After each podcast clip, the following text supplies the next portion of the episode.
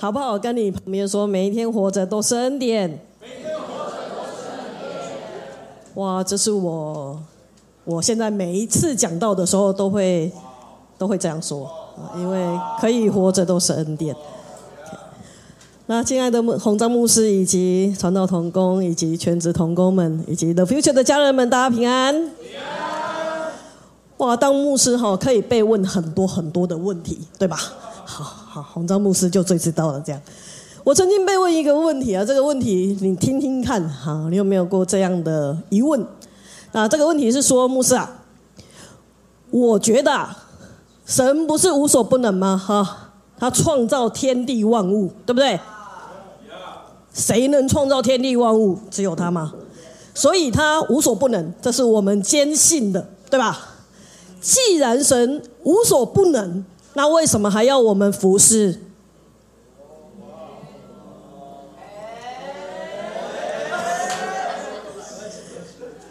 我刚开始听到的时候超傻眼，我说啊，他说。对吧？你看哦，神无所不能，那他大手一挥，不就全部的事都做完了？干嘛还要招待？干嘛还要这些所有的人那边服侍？对不对？有没有道理？超级有逻辑的，不是吗？好，我就想想了一会儿，在想说我该怎么回答他了。这样，我就突然间想起，曾经有一个妈妈，她这样子的呃分享，她说啊。这就好，哎，她她在分享她的小孩做家事的这件事情，那么我就非常的诧异她的分享，怎么说呢？她就说我的小孩呢非常喜欢做家事，而且都很主动参与做家事，我就心想说哇哇神人般的操作，我就心里面想说怎么有这种这个超乎平常的行为这样子哈？那他就。我们就可以知道啊，大部分的家庭，大部分的家事是谁做的？妈妈做的吧，哈。爸爸现在的爸爸会分担呐，对不对，哈？嗯，这声音有一点不知道怎么解释，这样 OK？好，很多的家事啊，我们说在的这个我了解的状况下面，大部分的家庭是妈妈做的，而且妈妈一个人都可以做得非常好。包括折衣服可以非常的工整，然后归到每一个抽屉里面，对不对？每一个房间里面，然后呢，你要衣服的时候都知道什么地方放在哪里，然后去找一定有这样哈。那我们也看见呢，这个他如果洗碗的时候一定都非常的干净这样哈。但是呢，他就这个妈妈就分享说，他让他的小孩来参与做家事，我就说，你一个人做不是比较快吗？哈。然后他就说，对啊。如果我一个人做，我可以很快速用很短的时间里面把碗洗好，把地扫好，然后把衣服都折好。可是我为什么要我的孩子参与在这个呃过程当中？Maybe 他可能折的衣服我还要再折一遍，Maybe 他洗的碗我还要再洗一遍，Maybe 他扫过的地，对，边吃边扫这样，OK。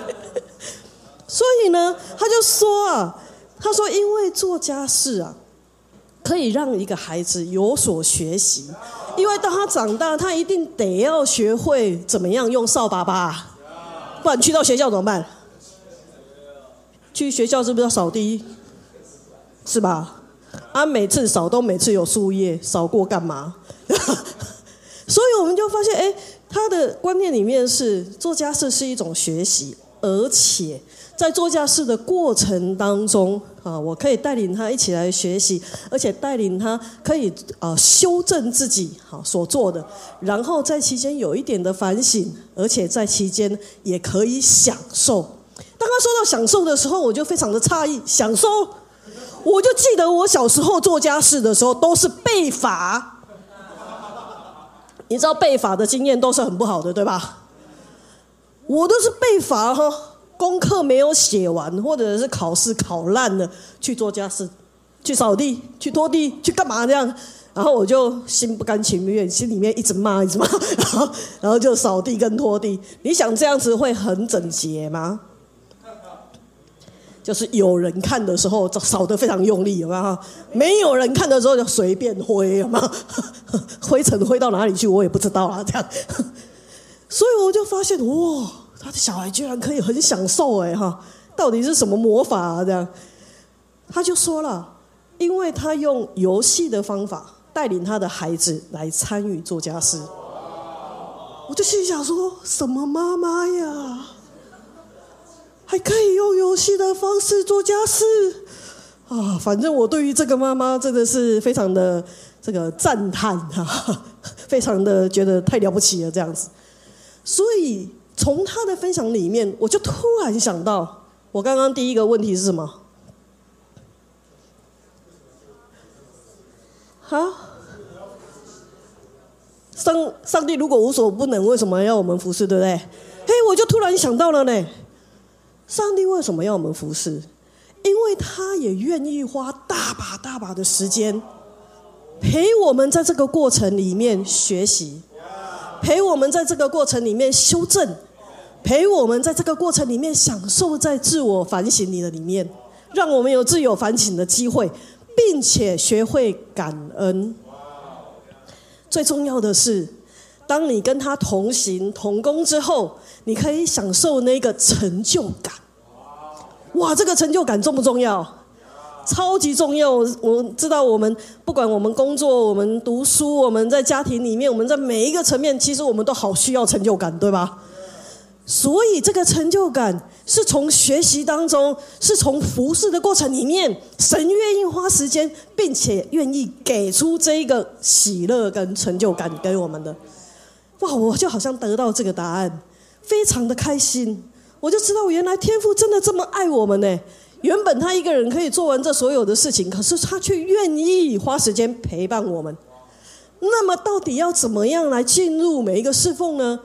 立位记就告诉我们，上帝在告诉他的百姓，开始服侍之前，应该要预备什么？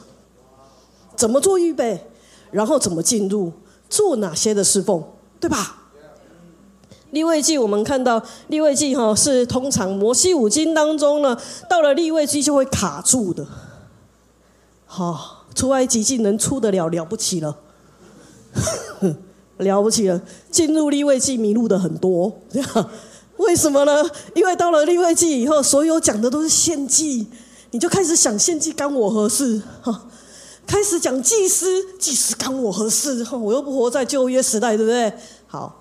我们就知道一件事情呢，旧约时代有大祭司，有祭司来做神跟人之间的中保，对吧？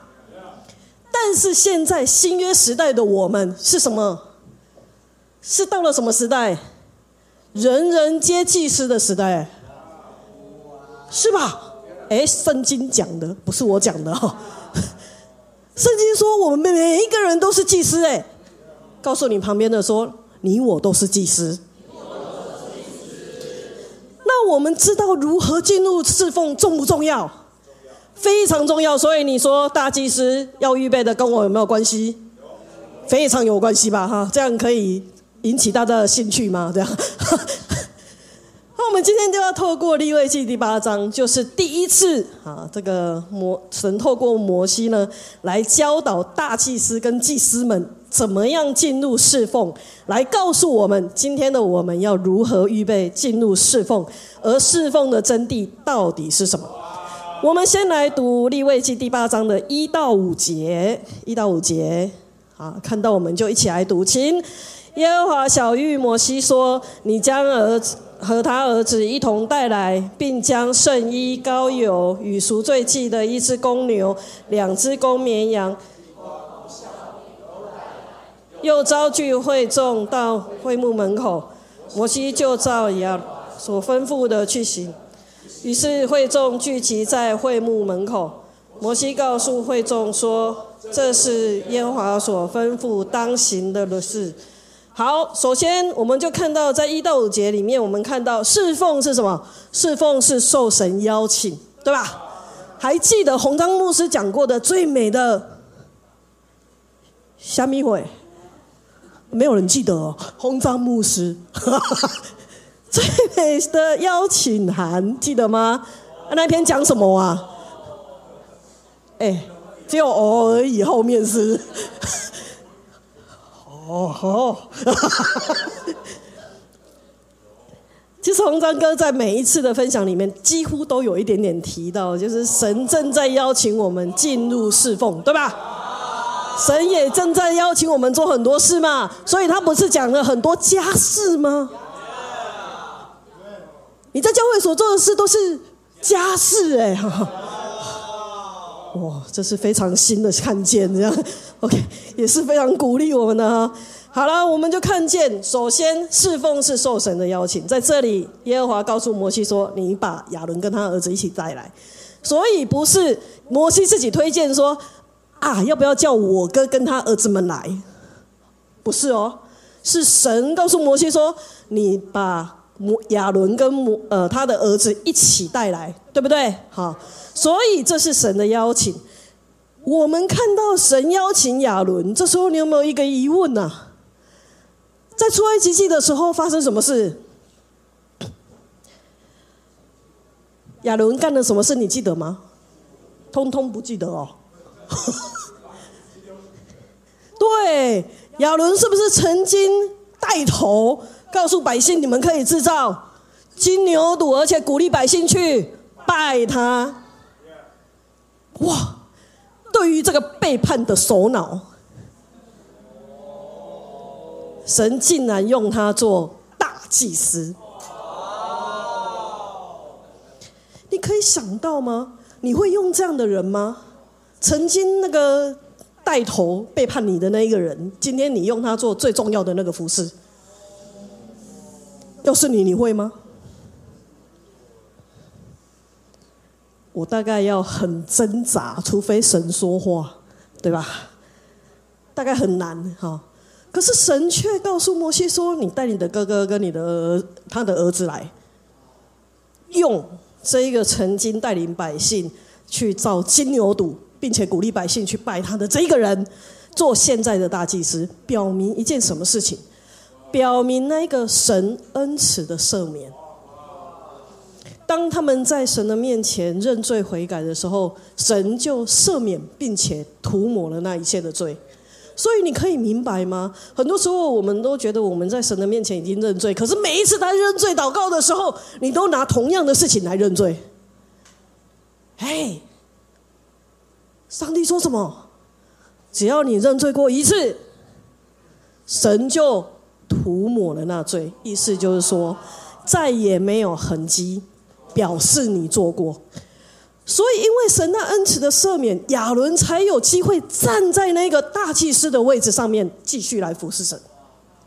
在新约里面有一个跟他的际遇非常像的，谁？新约嘞？新约跟他的际遇很像的，彼得吧？记得吗？彼得能做过的事可多了。彼得无缘无故削掉人家的耳朵，犯了伤害罪。再严重一点，可能是重伤害罪，但我不知道这属哪一个范围啊？法官去认定这样。好，然后呢，他三次不认主，是不是背叛最大的罪？然后他还抛弃所有的使命，跑回去干嘛？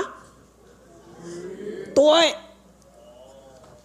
你看他干做所有我们几乎会干的事，哎，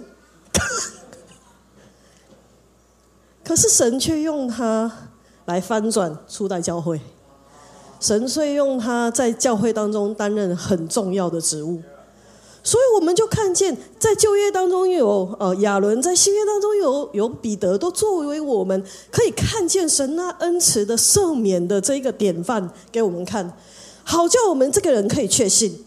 如果有一天洪章牧师邀请我参与一个侍奉，我配不配得？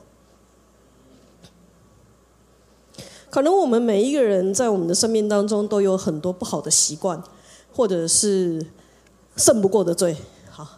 那有的时候我们就会哦，这时候祷告胜过了，可是可能隔个几天，隔个几个月，隔个一年，可能没这么久。OK，好，然后我们又再犯。可能我们都有这方面的软弱，然而每一次神邀请你站在那个位置上的时候，你就说我不配啦，你叫别人去。神邀请你侍奉的时候，你说我不配。你可能那那某一个人比较属灵，你要不要叫他去？好，某一个人可能比较有恩赐跟恩高，所以你要不要叫他去？他去就好了，你不要叫我，我什么都不会，我什么都没有办法，我的爱心不够哈，口才不够哈，我的是什么什么都不够，这样可不可以不要叫我，叫别人去好了？很多时候我们都会觉得自己不配，但神仍然邀请你参与侍奉，阿门。好了，那我们来聊一聊侍奉是什么？侍奉不是只有像敬拜团团员才是侍奉，不是只有像全职的牧者才是侍奉，全职的童工才是侍奉，不是只有看得见的这些在岗位上面的侍奉才叫侍奉。侍奉是什么？侍奉是你对神有一颗顺服的心，愿意按照神的心意去行。坐在主的身上，就被神看作是侍奉。再说一遍，你愿意顺服神的心，然后按着神的心意去做，坐在主的身上就是侍奉了。好，比如说，一个人如果他愿意体恤神的心而去传福音，使别人蒙恩得救，我们知道神的心是什么？不愿一人沉沦，乃愿人人得救，对不对？所以，如如果你愿意体恤神的心而去传福音，使别人能够得着救赎，那么就是侍奉了。阿门。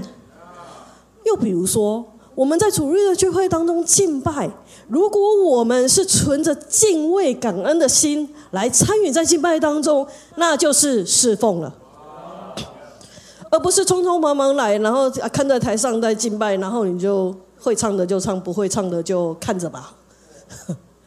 不是这样，是存一颗敬畏感恩的心。即使你你不会唱，但是你仍然可以在歌词里面一起来敬拜，然后学习着怎么样来唱这首诗歌。那么这就是侍奉。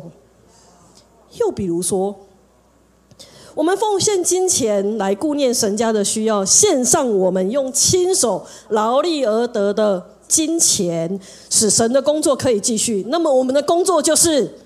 为神所做的，对吧？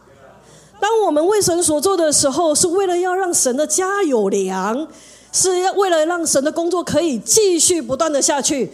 那么这就是侍奉了。又比如说，在生活里面，我们活出一个属天的样式。什么叫属天的样式？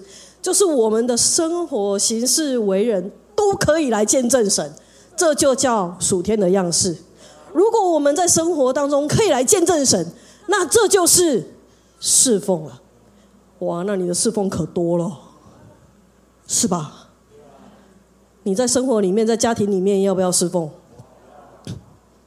可是我们是不是都随随便便做啊？如果这些都是侍奉，你知道牧师当久了，真的会遇到很多很多的问题啦，哈。那也会看到很多的现象。曾经就有弟兄姐妹跑来我的面前哈。他就告诉我说：“牧师，我想要加入敬拜团。哎，如果在少少人的教会，如果有人要加入敬拜团，是一件非常开心的事情，因为终于有人要侍奉了，这样哈。那可是呢，那时候在我们教会里面呢，我们考虑的比较多，跟比较深一点哈。怎么说呢？好，我们要考虑这个人的生命状况，因为我们太知道了。”如果这一个人的生命还没有经过修剪，没有经过对付，你真你知道他站在台上会怎样吗？啊啊，对，还有在旧约里面，你不是常常看到吗？哦，有人那个不按照神的心意去做的时候，马上就被疾病耶。当然，当然，现在不会那么严重啊。OK，好，但是我们可以看见，哇，他的生命就会马上受到仇敌的攻击，是因为他的破口没有堵住，是因为他的生命当中很多的东西都还没有修剪，那么他都很容易被撒旦来欺负，或者是说很容易被撒旦来控告，或者是很容易被撒旦来攻击。那么我们就是害这个人去死，对吧？所以我就跟他讲，哈，我就跟他讲说，弟兄啊，姐妹啊，你们要不要？就是很多都是侍奉，对不对？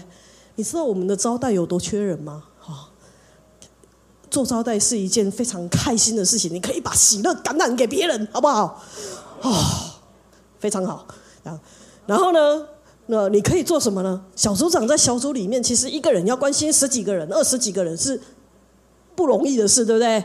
好，所以你可以帮助小组长呢，这个预备点心也好，带带敬拜也好，带带分享也好，甚至是关心新朋友啊，包括对他说话，然后来关心他，然后认识他，这样好不好？哎，对我们来看都说很好啦。你知道这这这弟兄姐妹来到我面前的时候，就跟我说不好啊，甚少有人在牧师面前说不好的，你知道吗？可是我都常常被拒绝，不知道为什么。然后他就跟我说不好，我就心里面想说，嗯可想而知，猜到了，对 因为他是挑侍奉做的嘛，我就马上知道他的心态，就是他要做那个在台上看得见的侍奉，他不要做那个人看不见的侍奉。所以，当一个人的侍奉心态不对的时候，你要答应他吗？我大概很难呐，好，我大概很难。那么，所以我就知道一件事情：从小我就被在教会长大，我就被教导，最小的侍奉也是坐在主的身上。只要你是侍奉，就没有大小之分，阿妹吗？所以，不管是大或小的侍奉，可能在你认为有侍奉有大小，但是对神来说没有大小之分。每一件服饰都是神对你的邀请，阿妹吗？是神为每一个人量身定做的。你这时候可以做这个，你这时候可以做那个，然后邀请你进入侍奉当中。哇！所以侍奉乃是神的邀请。第二个，我们看到第六节，摩西就带了亚伦跟他儿子来，然后用水洗了他们。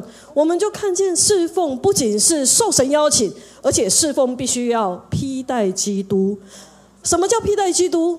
披戴基督的意思就是完全表彰出来的都是基督，让人看在我们的身上只看见基督，而没有看见我们这个人的老我。你在侍奉的时候必须做到这样啊！哈，所以第一个在第六节的地方说用水洗了他们，你知道在那个时候用水洗了全身，代表对这件事情的看重跟敬畏。所以用水洗了全身，代表对神的敬畏。在神进到神面前之前，需要洗净全身，用最清洁的样式站在主的面前，然后来侍奉他。这是一个侍奉的态度。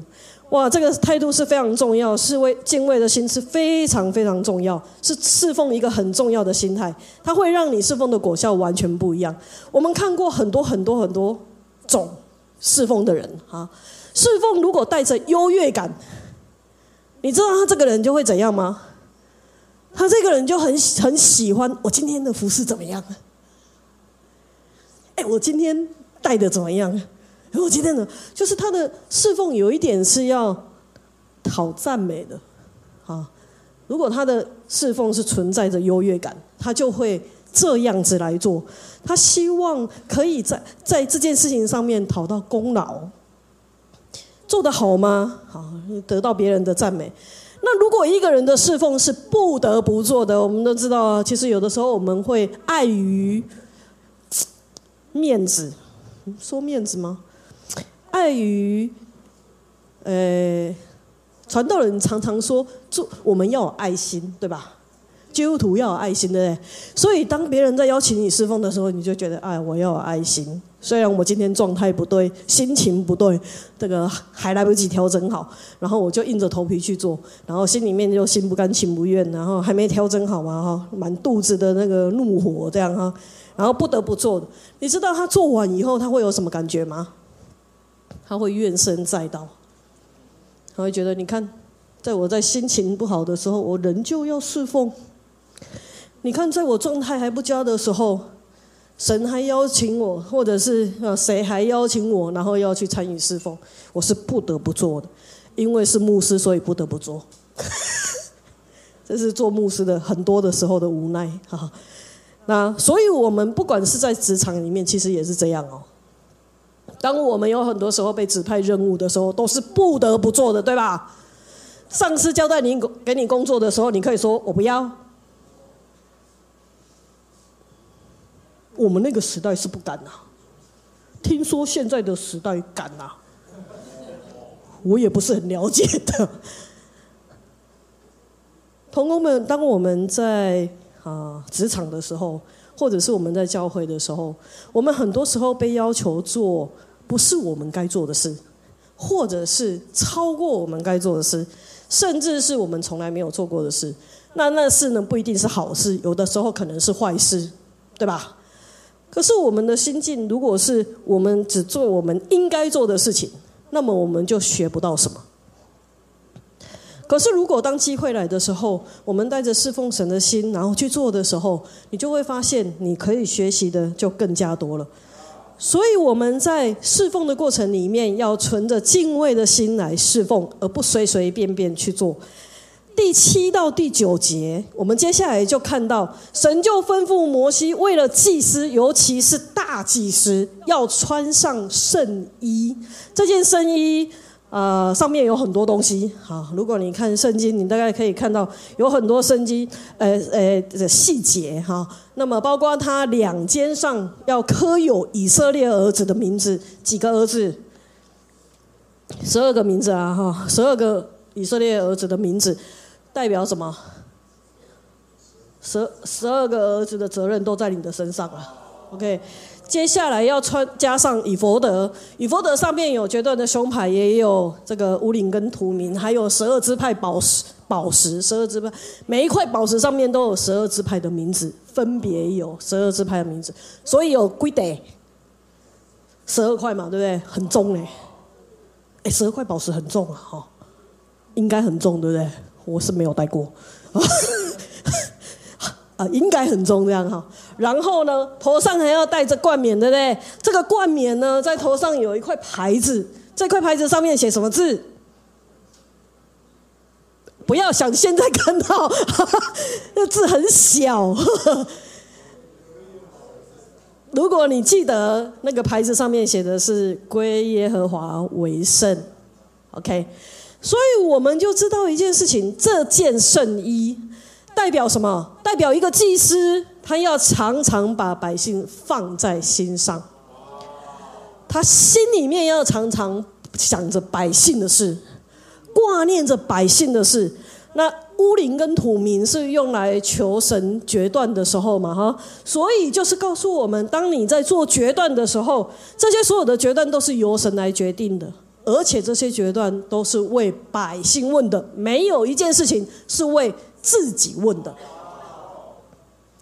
所以祭司要献祭、要侍奉神，必须要穿上这些圣衣，不能够随便或者是穿自己喜欢的衣服，对吧？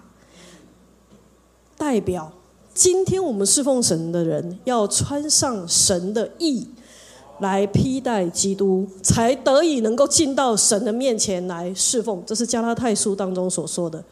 所以，当我们侍奉的时候，应该。要以基督的心为心嘛，不然什么叫披戴基督呢？如果你不以基督的心为心，如何披戴基督？是吧？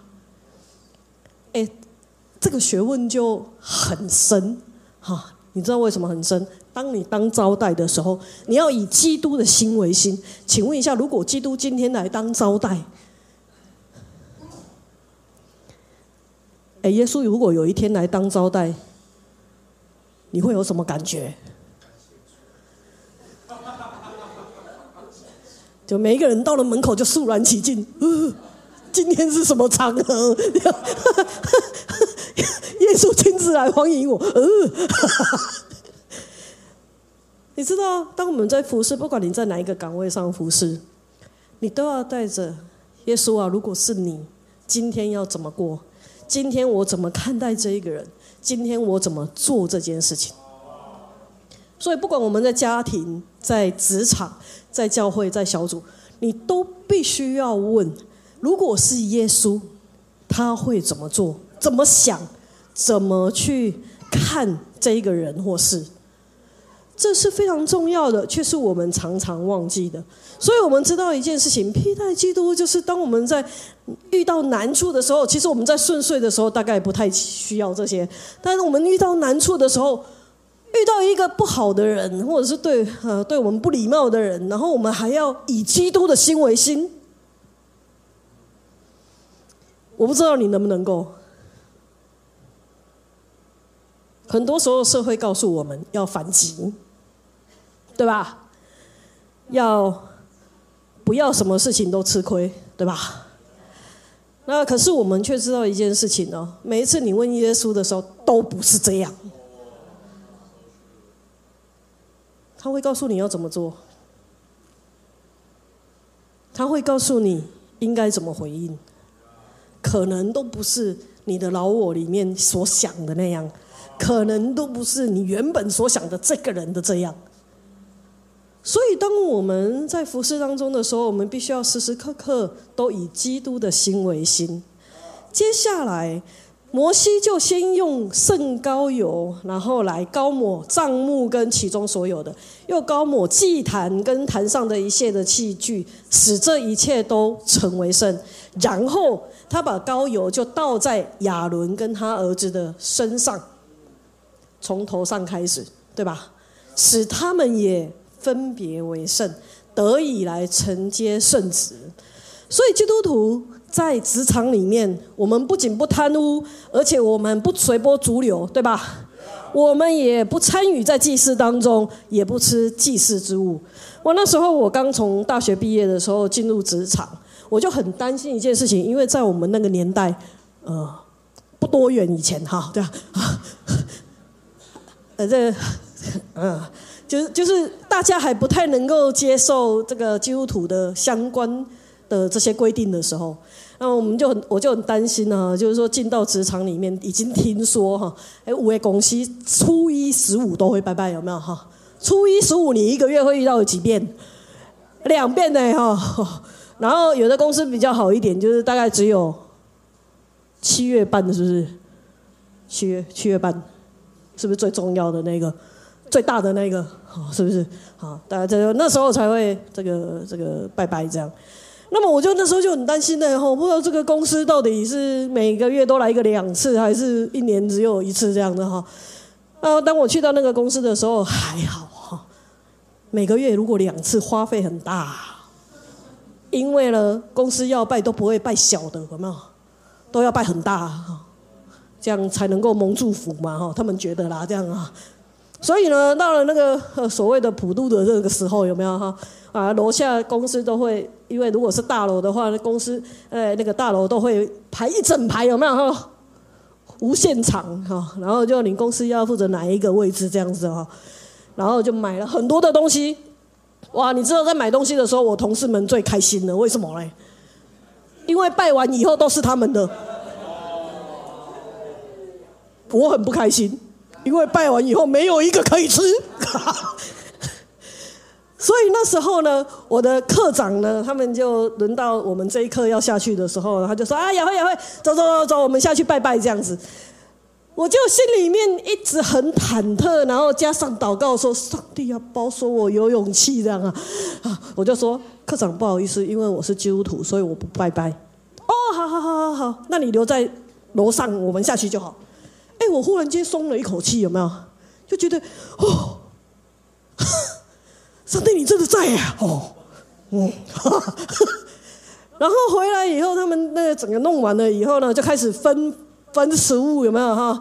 分食物的时候，你他们就就拿了一大包，就是很多的东西，然后就过来我的面前，我就说我不吃，谢谢。你说啊，对对对，你们基督徒不吃拜过的，我就深深的感谢神，这样。不用拒绝人家这样子哈，所以呢，我就发现，哎，在这个这个过程里面，其实时代已经改变了。很多人知道基督徒他们啊，就是怎么样彼此来尊重啊，哈，就是尊重彼此，可以可以得到一个好的结果。所以我就发现，哎，从这当中，只要我们鼓起勇气，有圣灵同在，其实可以打破一切的难处，对吧？所以我们就知道呢，我们必须要分别为圣归给神，在每一天的侍奉当中。最后侍奉也是不仅是这个受神邀请，不仅是要披戴基督，而且要献上全人。接下来的十四到十七节，摩西就为了亚伦跟他的儿子献赎罪祭，意思也就是告诉每一个祭司一件事情，就是每一天当你在进入侍奉之前，你都必须要为自己的罪。连同那一些隐而未现的罪，不管你是刻意的、不经意当中所犯的罪，通通要来到神的面前，献上赎罪祭，求神赦免。如此，你才有资格，或者是说，你才有那个啊机会，可以站在神跟人中中间，为人来献祭。提醒我们每一个人，当我们每一天在进入侍奉。之前都应该要怎样？先醒察自己。所以有的人是在一天的晚上醒察自己，maybe 可能早上起来不太有时间。那也有人是早上起来就先认罪悔改，求圣灵同在，然后开始一天的生活。Anyway，任何形式都可以。所以，当我们在进入侍奉之前，必须要先去掉自己眼中的良木，要先自我反省。然后我们才可以进入侍奉当中，这是非常重要的提醒。接下来十八到二十一节，献完赎罪祭之后，就献燔祭，对吧？什么是燔祭呢？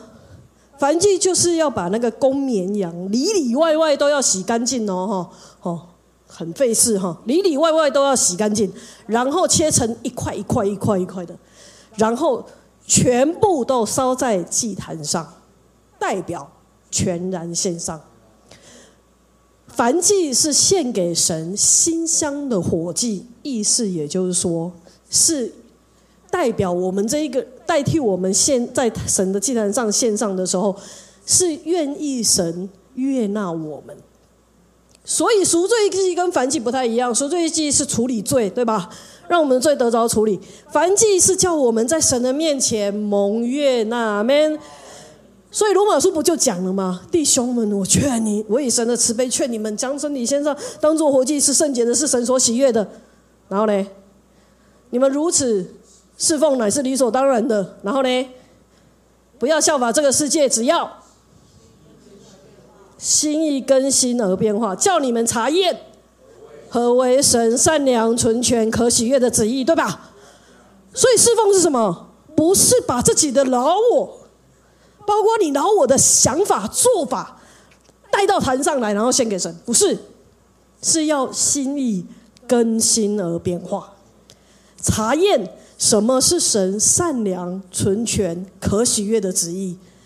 所以我们就不是很简单的，每一次都带着老我，然后还是有自己的脾气、自己的想法，然后来到神的面前，根本没有把自己交给神，没有把这些不好的想法或者是做法交给神的时候，用经验、用轻松、用简单，想要这个越简单的服饰越好，这样子哈。我们都知道，其实我们每一个人都喜欢安舒了哈，不是只有红章哥嘛哈？谁喜欢变动呢？对吧？啊，除非是高深，啊，高深也有挑战的。我跟你讲，我们每一个人都喜欢安逸安舒，喜欢稳定的环境，这是每一个人都在追求的。那么稳定呢，就代表没有没有变动，你可以在很舒适的环境里面做自己任何想做的事情，没有人会责备你，没有人会苛责你，没有人会要求你，好不好？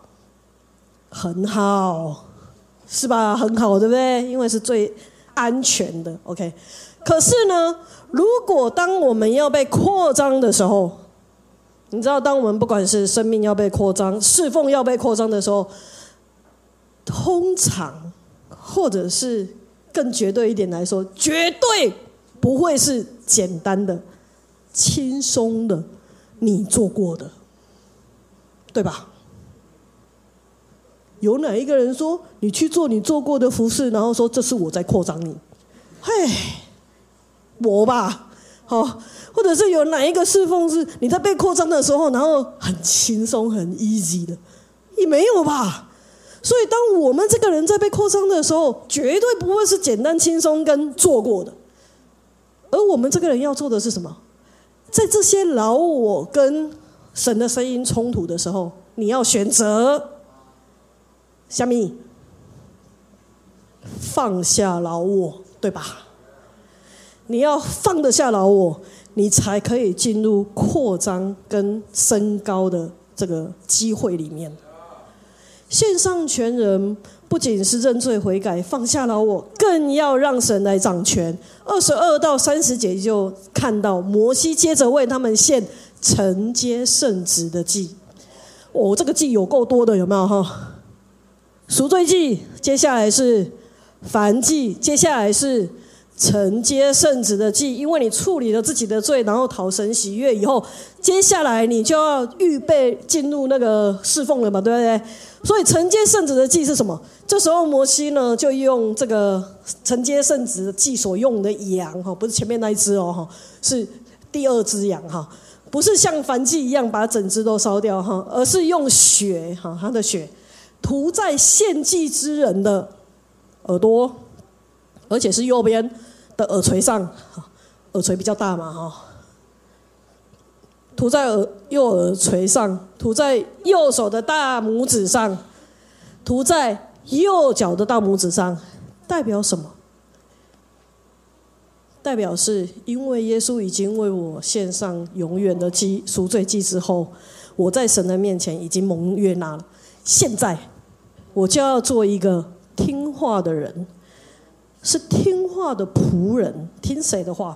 听神的吩咐，是完全听神的吩咐。而且我的手也是属乎神的，为神而做所有的事情，愿意尽最大的力量来做神要我做的这一个职分。好，这个服这个服饰，我的脚也是属乎神的，所以从今以后，我的脚要走在神的道路上面，走在神的心意当中。阿门。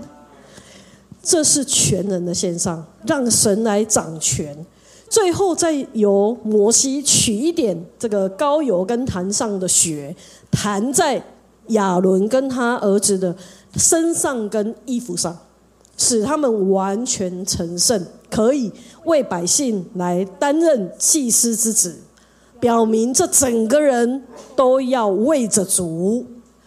意思也就是说，当我们服侍的过程当中。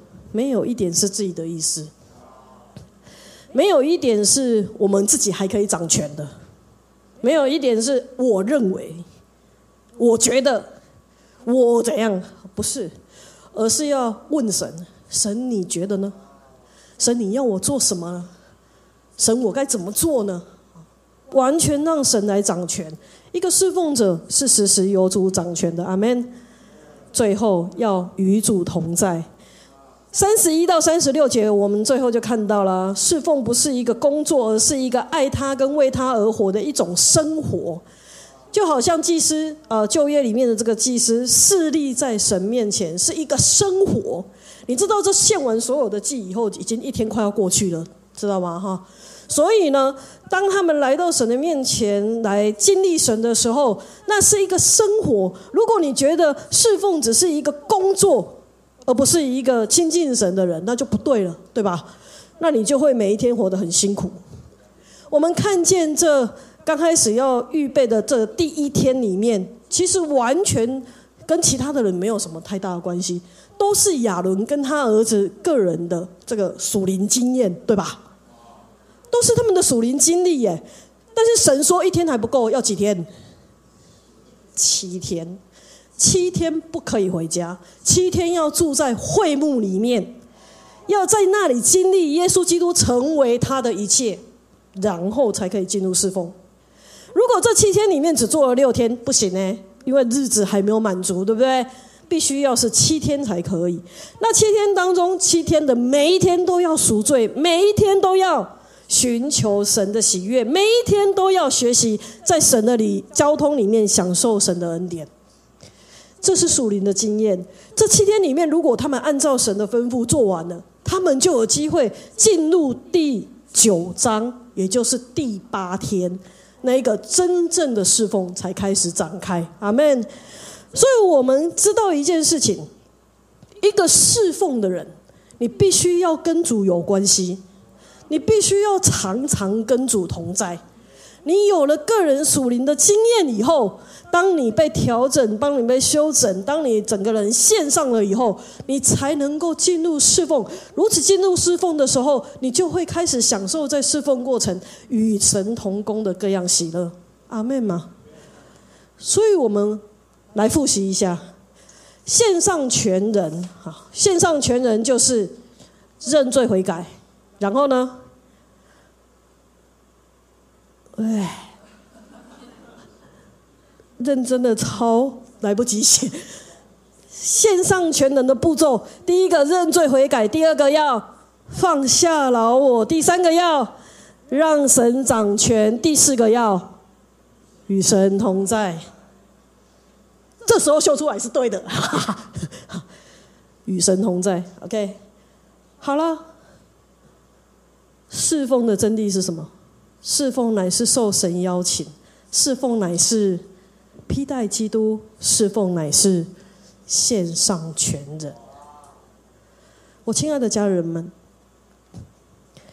当我们今天爱一个人，我们应该不会只有在嘴巴上说“我爱你，我爱你”，爱的赫啊。大概对方也不会只有满足于你每一天用“我爱你，我爱你，我爱你”，然后来催眠他吧。你会喜欢他，对你有一些行动，对吧？所以我们说，献祭所蕴含的另外一个意义就是行动。再说一遍，献祭所蕴含的另外一个意义就是行动。在我侍奉的过程当中，其实我呃从小在教会长大，但是你们听过了，就是我高中才回到教会。那么回到教会以后呢，不多久我就开始参与在各样大大大大小小的侍奉当中哈，从小孩一直服侍到老人哈，经过了漫长的时间这样哈。那在这段时间当中呢，其实每一个阶段我都有为主癫狂过，哇，很爽，可以为主癫狂，很开心，对吧？可以为主癫狂是一件非常喜乐的事情。因为不多人可以这么为主癫狂，因为不多人可以有这么多的时间容让你可以这么放肆的来侍奉神，所以当我们在为主癫狂的过程里面，我们就会无限制的让上帝来扩张我们。可是你知道吗？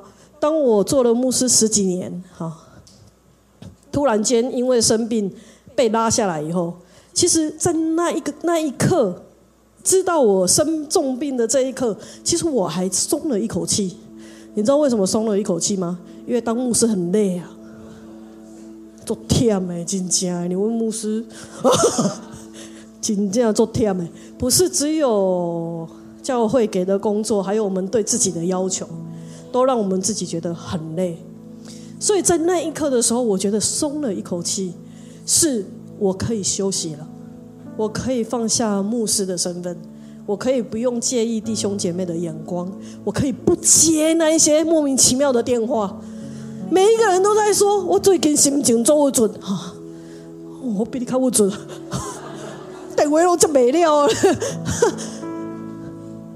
不用再去处理那些不行政上的事，不都是童工可以做完吗？哈，可是牧师也要做嘞哈。所以呢，我就觉得哇，可以放下这一些，简直是非常的轻松。可是你知道吗？你真正为主忙过的人，你就会知道，当你静下来的时候，一天可以，一个礼拜可以，一个月你可以享受，再久一点，你就会慌了。你知道为什么慌吗？所以人不可以退休，知道吗？人退休也要找东找事情做，这样。当我休息了一段时间，发现没有半通电话，真的哎，没有半通，连最亲近的同工都没有半通电话来，就心里想说：有没有人知道我还活着吗？救人哦！然后呢，教会也不再需要你，羊群也有人牧养了，你就会觉得。我在这里干嘛？每一次当我在家你你已经赚得了，就是这时候你有大把的时间可以跟神在一起，对不对？从刚开始的喜乐、数算恩典，然后感谢、赞美主、宣告我的病要得医治，到后来，你知道我怎么样吗？我开始跟上帝讲说：“上帝，你后悔了。”因为圣经里面曾经讲，神拣选我们做一个侍奉的时候，他是按照我的名招我，而且是没有后悔，对吧？神以他永远的爱来爱我们，圣经背的手吧？还可以啦哈。你知道吗？我就跟上帝讲说：“你后悔了，我觉得你后悔了。我没有后悔服侍你，可是你后悔拣选我。”因为你把我从那样的位置上拉下来，你让我现在没有一件事情可以做，比那个当招待的还惨。没有一件事情可以做，因为当你要去做的时候，他就会说：“牧师啊，你破背后你卖走啊那样哈，我来走的喝啊嘞，那我你做了，我要做啥？”所以呢，我就在神面前开始，上帝啊，你后悔。我觉得你就是后悔了，你不要再跟我说你有你永远的爱我，你就是后悔了，你后悔拣选我，你后悔让我站在台上服侍你，你后悔让我花这么多这么多的时间跟精力去帮助这么多的人，然后到现在你告诉我你后悔了。有段时间我甚至不太愿意听他的回应呢，真的，当你生一个人的气的时候，你会被气到不想听他说话。即使他在旁边一直跟你说“我爱你，我爱你，我爱你”，听不听不听不，啊！我就跟神说：“我不要听你说话。”我觉得我很讨厌你，你让我觉得我过去的服饰都是空的，因为到这里都画下句点，归零了。你让我觉得我到现在服侍了这么多年，结果什么都不能做。我就跟神说，我没有怪他，你为什么让我生病？因为 maybe 可能有很多时候是我自己造成，呃，给我自己的压力，然后不懂得立界限等等之类，maybe 可能有很多的可能。那可是我都跟神说，我觉得你拣选我就是后悔了，你已经忘记我这个人。现在世界上有太多有名的牧者，有太多大教会，有太多神所重用的仆人，有太多从死里复活的，对吧？所以你忘记我了，你忘记还有我这号人，你忘记我曾经为你做过的，你忘记我还可以为你做些什么。所以我在神的面前，其实有一段的时间我很消沉，我很沮丧，我就跟神说：“那我活着干嘛？你为什么不在八月二零一八的八月份就把我接到天上与你同在，多好？为什么还要在这里啊？”为什么还要再存留一口气啊？这一口气可以让我结局比较漂亮吗？我就在神面前说，我觉得你就是后悔了。每一次当我跟神说你后悔的时候，每一次神都在对我说话。到了最后，我就跟他讲，我就说好，就算我今天从骨子里相信你是爱我，你拣选我没有改变。你会为我开另外一扇门，门在哪？有一次，当我在祷告里面的时候，我就看见我来到一个门前，我就站在那里，开门呢？你不是要为我开门吗？我还能做什么？你知道那个时候，神就对我说：“他说，孩子。”这段时间，我要你放下所有，就是休息。在休息的过程当中，不仅是你要注意到你自己的身体的健康，你注意到你灵里面的状态，而且在休息的过程当中，你也在调整你我的关系。然后现在，你已经预备好了，所以现在我要你站在门前，推开门，跨出第一步，你会看见我为你预备的侍奉。那个时候我还不知道要做什么，那我有一个习惯，就是从我从年轻的时候就养成的，我都会跟我的属灵朋友或者是我的属灵的长辈分享我的的状态，不管是好或坏，这样哈。那有一个有有有一位呢，他就跟我讲，他说雅慧，我觉得你休息了一段时间，当你的侍奉的心智越来越强的时候，神一定会为你预备一个你可以做的侍奉。所以我就在神面前说，我可以做什么？那你告诉我，我可以做什么？那个时候的我体力有限，你知道，就好像你要起跑了，然后被一个铅球很重的拖在后面吗？你可以了解那个感觉吗？你的心想要冲，可是你的身体却沉重的把你拖在原地，动都不能动。你知道不能侍奉就是这样的一个感觉。然后，这个这个属灵的朋友他就告诉我，他说：“雅慧啊。”我发现神给你在话语上面有恩高，你有神话语的恩赐，神不会让你停止侍奉他，所以你要不要祷告？如果有教会需要啊，或者是有人有需要，他可以邀请你，不管是弱小的教会、没有牧者的教会，他可以邀请你去到那里，用神的话语帮助他们，这是你可以做吧？我就想一想，好像可以。maybe 可能可以这样，但是重点是，我以前都在一个教会，去哪里又不是名目哈，名目哎，又不是大牧者，这又不是世界级的大牧者，谁邀请我去讲道啊？所以我就祷告，我说神啊，那你就为我开路吧，我也不认识没有牧者的，就更不用讲了，其他的教会的牧者也没认识几个这样哈，那你就为我开门，让我可以呃。从一间开始哈，然后去分享神的话语。那么就在祷告的过程当中，神就让我想起，呃，就是有有一间教会一个牧者，他其实我们想帮助他很久，但是一直没有去做。后来我就打电话给他，然后他就我们就啊，就是他就邀请我啊，之后之后就一直邀请我去他们教会讲道，如此我才回到。讲道的侍奉里面，我没有因此而满足，因为你们知道，我原本就是一个全职的牧者，对吧？所以如今我还在问，我还可以做些什么？你们可以发现，有的时候我讲话讲话久了会很喘，对吧？所以我就跟神说，我还可以活几年呢？你知道，我当我每一次听到我的那些病友们一个一个过世的时候。我就跟神说：“我还有多久？十几、二十年吗？还有二十年吗？我可以知道，这世界上有很多生病的人都跟我一样，面对没有药医的时候，那这个时候我们都会问自己：还有多久？还可以做些什么？我亲爱的家人们，我们可以侍奉，都是因着神的邀请跟神的恩典，对吧？”